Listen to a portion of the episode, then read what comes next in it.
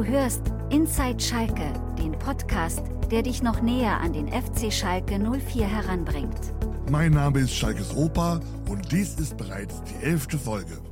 Und ich finde das natürlich richtig toll, dass du dir das wieder anhörst und möchte deshalb keine Zeit verschwenden, sondern beginne direkt mit einer wichtigen Mitteilung von heute Morgen 6 Uhr. Da war es nämlich wieder soweit, dass die Polizei in NRW 25 Objekte in verschiedenen Städten äh, untersucht hat, im Zusammenhang mit dem Angriff auf Schalke-Fans an dem Tag, als wir gegen Union Berlin gespielt haben, wo Fans von Dortmund und Rot Essen, über 100 waren es, mit äußerster Brutalität gegen Schalke-Fans vorgegangen sind, wobei Leute verletzt wurden. Unter anderem ein unbeteiligter Busfahrer, was mich damals sehr, sehr, sehr gestört hat. Bei der Razzia am 9. März war das, soll umfangreiches Beweismaterial sichergestellt worden sein. ist also einiges aufgelistet worden. Feuerwerkskörper, Krankenschreibung, Schutzbewaffnung, Testosteronampullen und anderes. Ähm, und was jetzt so dabei war, da hat die Polizei noch keine Angaben zu gemacht gehabt. Auf jeden Fall ist es schon überraschend, mit welcher Deutlichkeit und Härte hier vorgegangen wird. Und für mich als Fan von Ruhe und Frieden in deutschen Fußballstadien äh, lässt das hoffen darauf, dass da endlich mal was passiert. Und das wird meiner Meinung nach dringend Zeit, denn wir haben es wieder gesehen beim letzten Heimspiel hier in Schalke gegen Eintracht Frankfurt, haben Eintracht-Fans äh, die Absperrung überwunden, sind auf die Südkurve gestürmt und haben dort Schalke-Fans vermöbelt, verkloppt und auch da wieder typisch Leute mit reingezogen, die überhaupt nichts damit zu tun haben. Und ich weiß nicht, wie dir das geht, aber das ist etwas, was mich wirklich jedes Mal erneut aufregt, egal wo das passiert. Dieses Mal, also beim Heimspiel Schalke gegen die Eintracht Frankfurt, ist es so gewesen, dass eine Helferin, eine Mitarbeiterin, eine freiwillige Mitarbeiterin des DRK, des Deutschen Roten Kreuzes, verletzt wurde, mehr Rippenbrüche, blaues Auge ins Krankenhaus musste. Und das, da, da, da dreht sich bei mir alles um.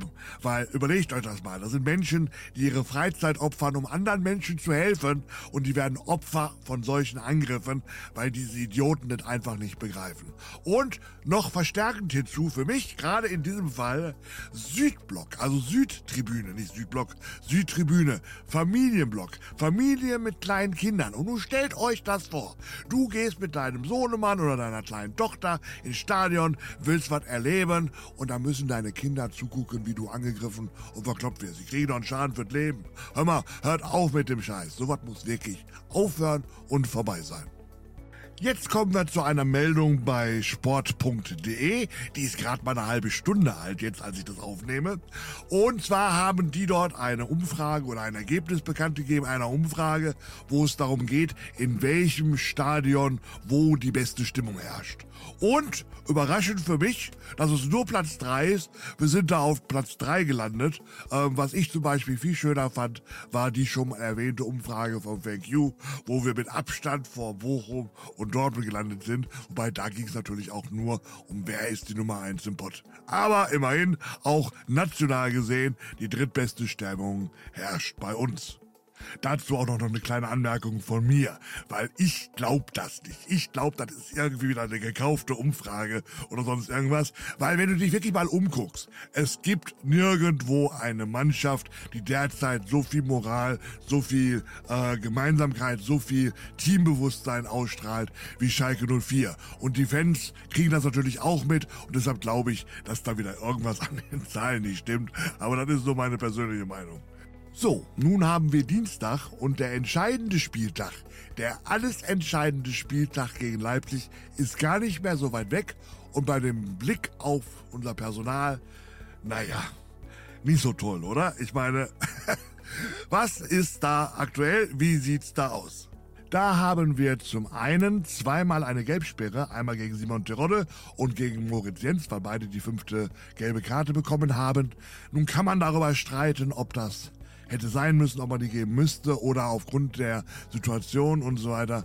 Also da kann man wirklich vortrefflich drüber streiten. Fakt ist der, beide Spieler sind nicht dabei, was ich echt schade finde. Und dann ist ja beim Spiel Thomas Kraus ausgewechselt worden. Und es sieht danach aus, dass es sich dabei um einen Muskelfaserriss handelt. Und so eine Verletzung dauert in der Regel zwei Wochen, was auch wieder bedeuten würde, dass auch Thomas Kraus beim Spiel gegen Leipzig nicht dabei wäre.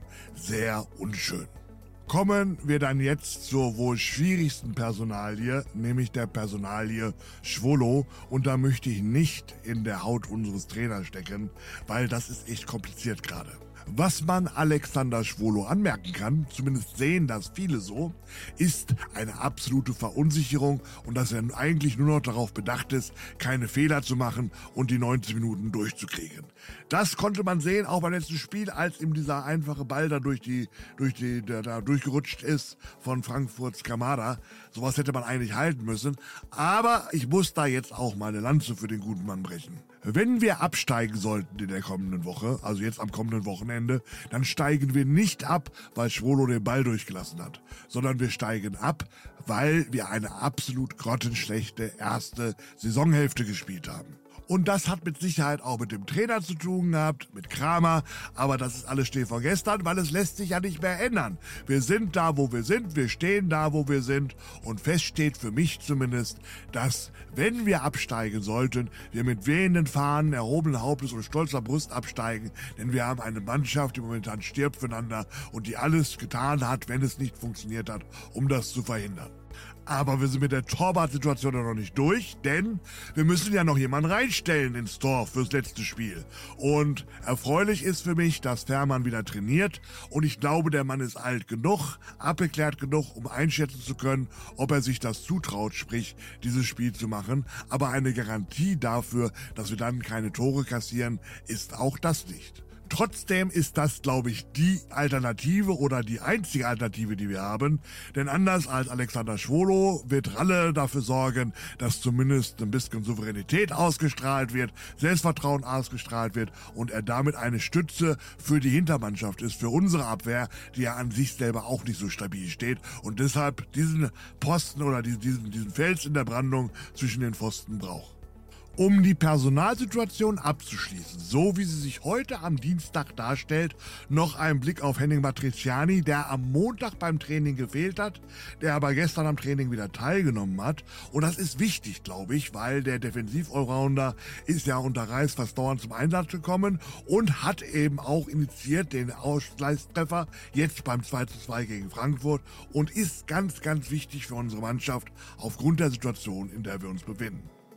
Ein weiterer Mann, der am Montag nicht am Training teilgenommen hat, ist Kenan Karaman.